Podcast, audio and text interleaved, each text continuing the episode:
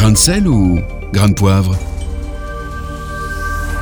Aujourd'hui, dans notre chronique Grain de sel, grain de poivre, c'est Jean-Luc Cadreau qu'on retrouve. Bonjour Jean-Luc. Bonjour Lisa, bonjour à tous les auditeurs. Eh bien, nous sommes le 21 décembre. Voilà, ça y est, pour moi, c'est mon dernier grain de poivre, grain de sel sur Phare FM. Et dans quelques jours, oh oh oh, c'est Noël. Puis un dernier virage et 2021 qui s'ouvre à nous. Ce sera alors le temps de se dire bonne année, bonne santé, youpi Eh bien, vous avez l'air d'être tout en joie, Jean-Luc.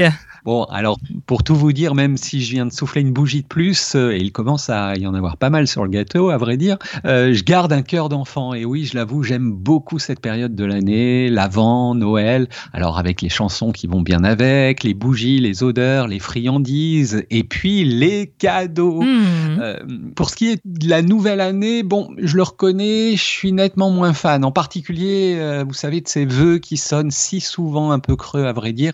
Et ces mots risquent en plus de résonner encore plus curieusement dans nos bouches masquées et face peut-être euh, à des familles où l'année qui vient de s'écouler a pu créer, hélas, de l'absence ou de la souffrance. Alors, qu'est-ce que vous recommandez?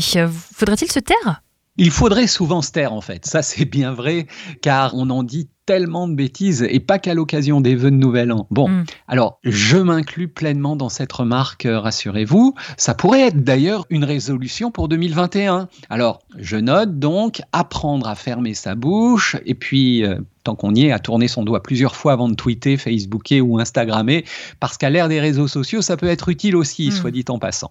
Mais plus sérieusement, je crois que c'est là, dans une période comme la nôtre actuellement, que la dimension de l'espérance est un appui sûr, surtout quand elle vient d'un ailleurs pour nous rejoindre, nous porter, nous donner la force de vivre et d'avancer. Vous savez, les mots choisis par la Fédération protestante de France sur leur carte de vœux, alors je précise là dans le cadre de mon travail comme responsable éditorial des émissions protestantes sur France Culture, une part de ce travail se fait au sein de cette fédération. Et donc, le verset choisi sur cette carte, c'est Jérémie 29, 11, qui me touche tout particulièrement. Je veux vous donner un avenir à espérer. Un très joli verset en effet, qui peut nous clairement nous encourager. Bien sûr, mais plus encore, moi je veux l'accueillir pleinement, j'oserais dire au premier degré. Oui, tel quel. Telle est, je crois, la volonté de ce Dieu qui me permet d'entrer dans cet avenir immédiat en accueillant sa grâce. Mm. Celle d'envisager des jours meilleurs, celle encore d'avoir la force de traverser la souffrance, celle aussi de pouvoir être euh, moi-même là, disponible, aidant pour celles et ceux qui, sur mon chemin, dans mon travail, auront encore besoin d'un sourire, d'un regard, d'une main offerte. Alors, avec ces mots de Jérémie, je peux donc dire à, à vous, chère Lisa, en Mhm. premier lieu, à toutes les équipes de Phare FM et à tous les auditeurs, joyeux Noël et d'ores et déjà bonne et heureuse année 2021. Oui, parce que notre Dieu, le Dieu de Jésus-Christ, veut nous donner un avenir à espérer. Eh bien, merci beaucoup, Jean-Luc Gadron. On vous souhaite également joyeux Noël et bonne année. Merci. Réécoutez, partagez. Tous vos replays sont sur farfm.com.